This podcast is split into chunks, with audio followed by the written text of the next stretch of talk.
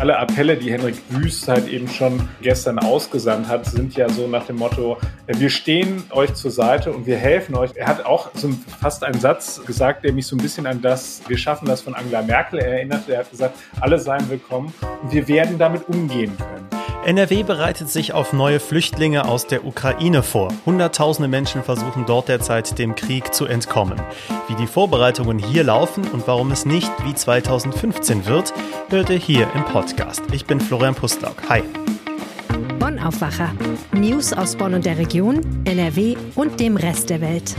Hier nochmal der Hinweis, weil sich in der Ukraine jederzeit etwas ändern kann, berichten wir hier im Aufwacher nicht über den aktuellen Stand der Lage in der Ukraine.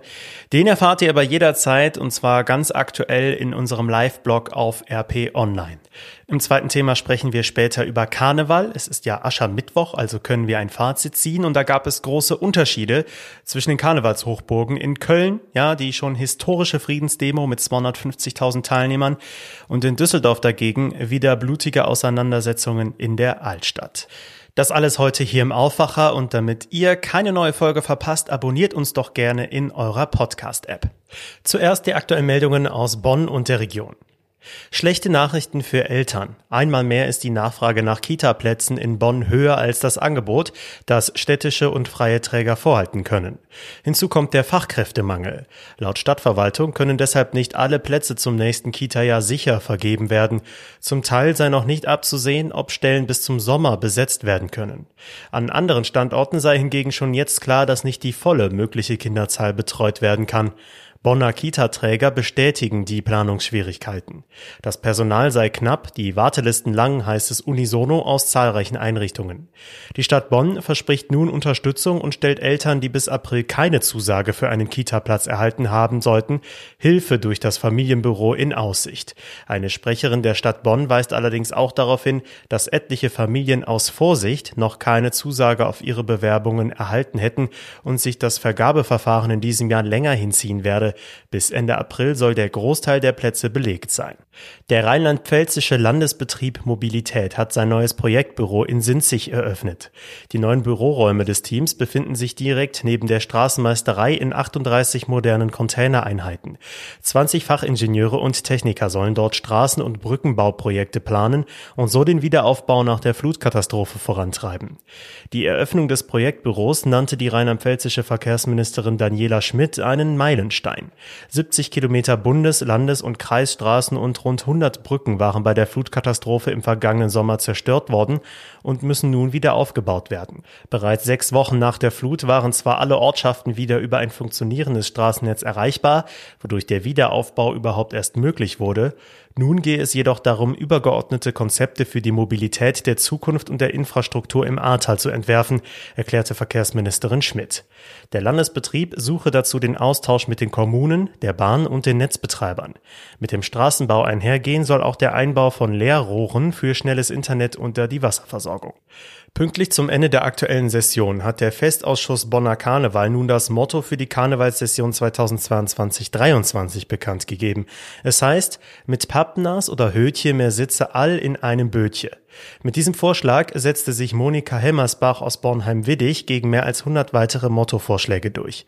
Alle Einsendungen mit Corona-Bezug seien jedoch von vornherein ausgeschlossen worden, hieß es bei der Bekanntgabe am Dienstag. Schließlich sei nicht abzusehen, wie sich die Pandemiesituation weiterentwickle. Das neue Motto hingegen drücke Zusammengehörigkeit aus, bleibe dabei aber allgemein. Auch aufgrund der tagesaktuellen Lage in der Ukraine habe sich das Präsidium für dieses Motto entschieden. Die Präsidentin des Festausschusses erklärte, dass man große Solidarität mit den Menschen in der Ukraine habe, weswegen der Spruch Wir sitzen alle in einem Boot umso mehr passe. Und jetzt zu unserem ersten Thema hier im Aufwacher. Was bedeutet der Krieg in der Ukraine für unseren Alltag hier in NRW? Die Folgen dürften weitreichend sein. So viel ist schon klar und damit meine ich jetzt gar nicht nur die Rekordpreise an den Tankstellen und die steigenden Heizkosten. Dafür ist der Leiter des Ressorts Landespolitik der Rheinischen Post hier bei mir zu Gast. Maximilian Plück, guten Tag. Hallo, grüß dich. Fangen wir doch trotzdem erstmal mit den Heizkosten an und sprechen über Energieimporte. Wie abhängig ist denn NRW von Lieferungen aus Russland? Das ist schon ein erheblicher Anteil. Also wir beziehen etwa 55 Prozent des Gases aus Russland. Äh, hinzu kommen dann 50 Prozent der Steinkohle und 30 Prozent des Öls. Also das heißt, wenn von heute auf morgen hier alles abgeknipst wird, äh, beziehungsweise wenn äh, Russland die Lieferung einstellt, dann ähm, sieht es natürlich finster aus, weil so schnell kann man diese Mengen einfach nicht substituieren. Was wären denn mittelfristig, langfristig mögliche Alternativen zu dieser russischen Abhängigkeit? Also das äh, war gestern Bestandteil von Gesprächen, auch die Hendrik Wüst mit Unternehmern äh, und Gewerkschaftern geführt hat. Da ging es halt eben insbesondere darum, dass die Industrie natürlich Versorgungssicherheit haben will. Wir haben ja hier äh, sehr energieintensive Unternehmen und da ist dann eine Möglichkeit, über die immer gesprochen wird, ähm, LNG. Das heißt also, dass das Gas, was dann halt eben äh, zu uns per Schiff kommen soll. Äh, dazu wäre eine Voraussetzung, dass man erstmal die entsprechenden Terminals hätte. Das zweite ist halt eben, dass man versuchen muss, auch oder beziehungsweise darüber reden muss, wie man die Erneuerbaren schneller ähm, ausbaut. Und äh, auf dem Tisch liegen auch ja die Optionen einerseits Verlängerung äh, der Braunkohleverstromung und auch Verlängerung möglicherweise der Atomenergie.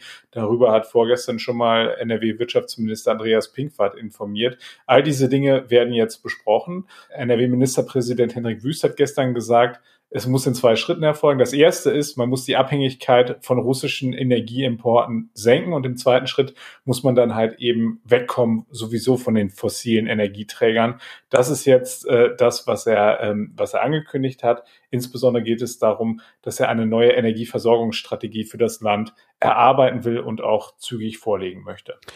Der Krieg in der Ukraine löst ja nicht nur eine wirtschaftliche, sondern vor allem auch eine humanitäre Krise aus.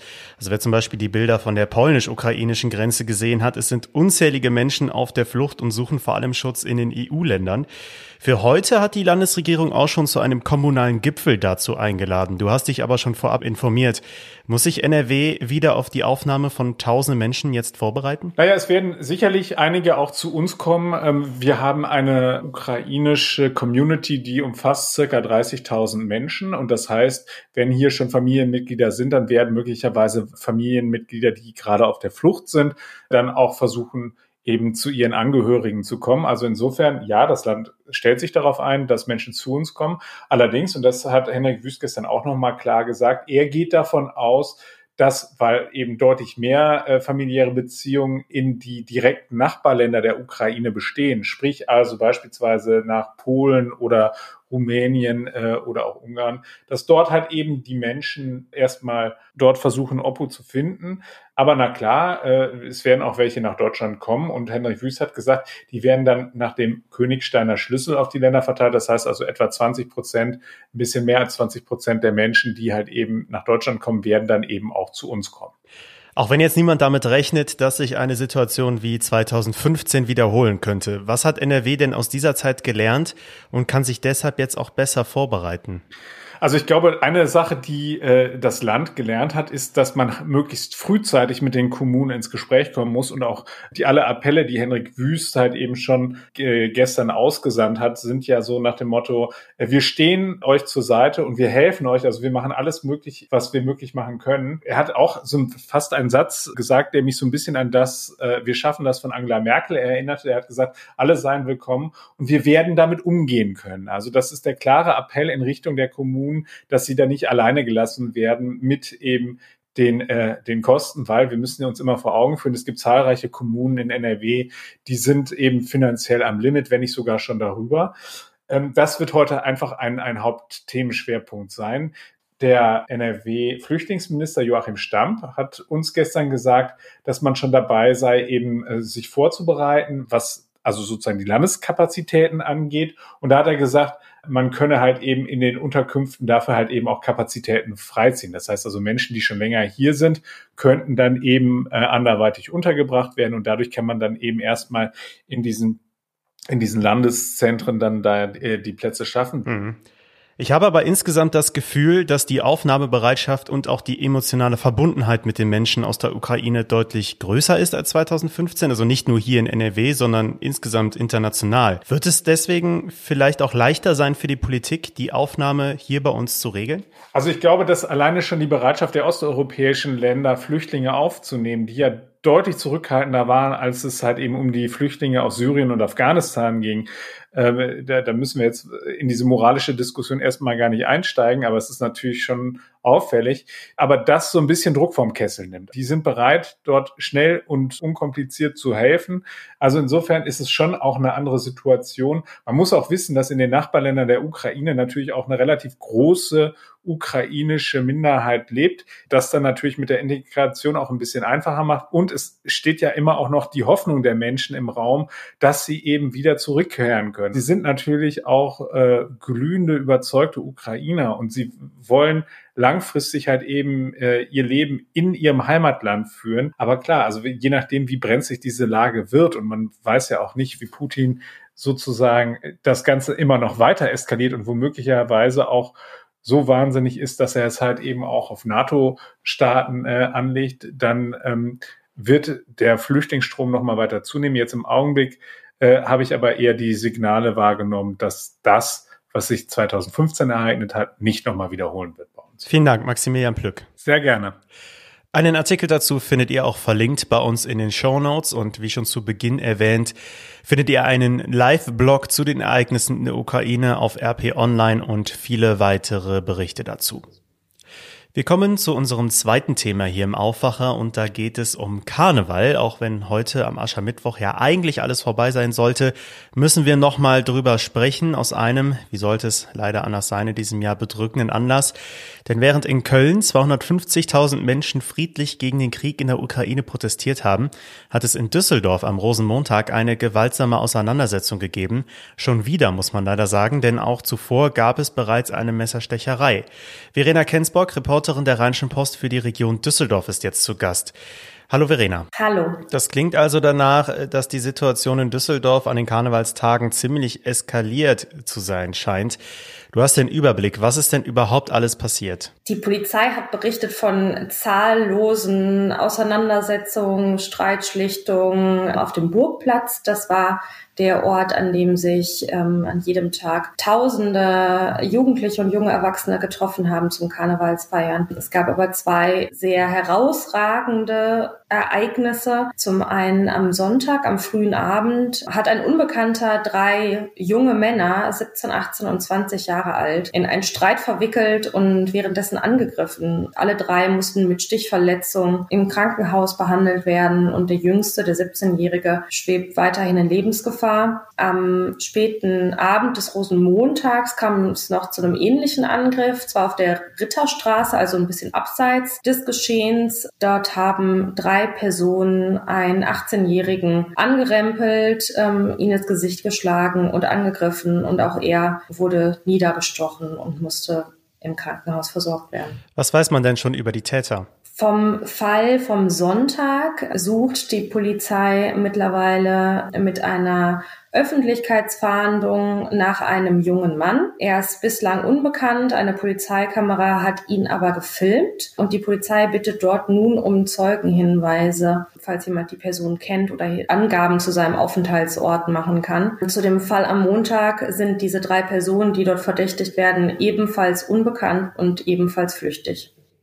Also ich habe es nur auf Bildern gesehen, aber das Gedränge auf dem Burgplatz und an der Rheinuferpromenade war zeitweise so groß, dass die Menschen ja fast schon in den Rhein gestürzt wären. Tausende haben dort gefeiert. War die Polizei für eine solche Situation einfach auch ja zu schlecht aufgestellt? Ich glaube, so leicht kann man das nicht sagen und das ist natürlich auch ein bisschen schwer, das von außen zu bewerten.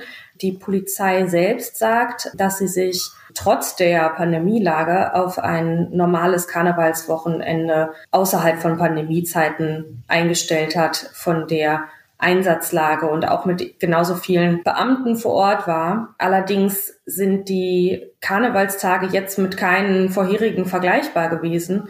Ähm, der Rosenmontagszug ist ausgefallen, das Kühltreiben ist ausgefallen, alle möglichen Karnevalsfeiern haben nicht stattgefunden und darum hat sich das Geschehen in der Altstadt komplett auf dem Burgplatz konzentriert. Und das hat auch den Einsatz für die Polizei extrem schwierig gemacht. Ja, die Altstadt ist leider schon länger als Hotspot für blutige und teilweise sogar tödliche Auseinandersetzungen bekannt. Seit Oktober gilt ein verschärftes Waffenverbot. Auch darüber haben wir hier im Aufwacher damals berichtet. Bringen solche Maßnahmen am Ende ja gar nichts? Das ist tatsächlich eine gute Frage. Für eine wirklich abschließende Bewertung ist es wahrscheinlich noch zu früh. Das Waffenverbot gilt ja erst seit Dezember. Wir wissen noch nicht genau, wie viele Verstöße überhaupt sanktioniert wurden. Im Ende Januar waren es erst 15. Es gibt der Polizei vor allem die Möglichkeit, anlasslos Personen zu kontrollieren und dann auch Messer zum Beispiel, ähm, die auch eine, eine kürzere Klinge haben, auch mitzunehmen und die den Menschen abzunehmen. In solchen Einzelfällen, in denen sie Personen erwischen, bringt es ganz sicher was. An so Tagen wie Karneval ist es natürlich extrem schwer, dort alle Menschen zu kontrollieren und das bei allen im Blick zu haben. Ja, blicken wir mal voraus. Jetzt nicht nur auf Karneval 2023, das hoffentlich wieder ein bisschen normaler ausfallen wird, sondern auch zum Beispiel auf die wärmere Jahreszeit wo vermutlich weniger Corona-Maßnahmen gelten werden und es noch voller werden könnte. Was muss zukünftig passieren, damit die Düsseldorfer Altstadt wieder ein sicherer Ort wird? Ich glaube, die eine Maßnahme, das eine Allheilmittel gibt es da ehrlich gesagt nicht. Es tut sich schon einiges. Ähm, die Polizei arbeitet vor allem mit Licht. Das funktioniert wohl ganz gut, dass sie Flutlichter am Rheinufer aufstellt, am Burgplatz zum Beispiel. Gerade in so Sommernächten, ähm, wenn das dann angeschaltet wird, hat das wohl einen ganz guten Effekt. Tagsüber an Karneval greift das dann natürlich weniger. Eigentlich müsste man vor allem erreichen, dass Jugendliche, junge Erwachsene gar nicht erst auf die Idee kommen, mit einem Messer in die Altstadt zu gehen, geschweige denn das dann zu zücken. Ich glaube, da helfen Maßnahmen vor Ort in der Altstadt weniger. Ich glaube, da bräuchte es vor allem sehr gute Präventionsarbeit. Dank dir, Verena Kensbock. Sehr gerne.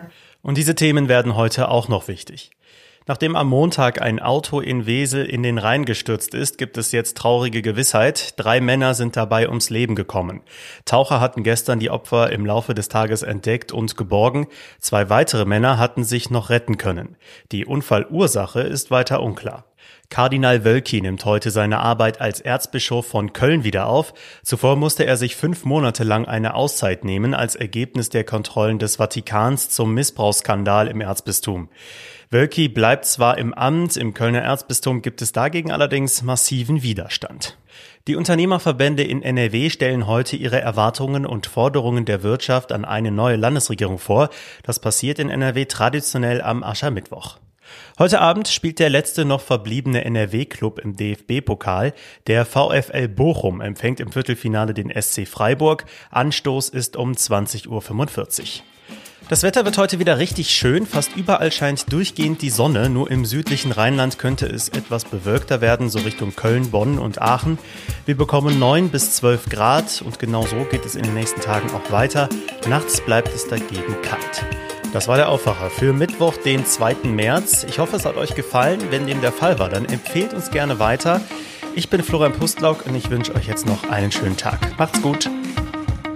Mehr Nachrichten aus Bonn und der Region gibt's jederzeit beim Generalanzeiger. Schaut vorbei auf ga.de.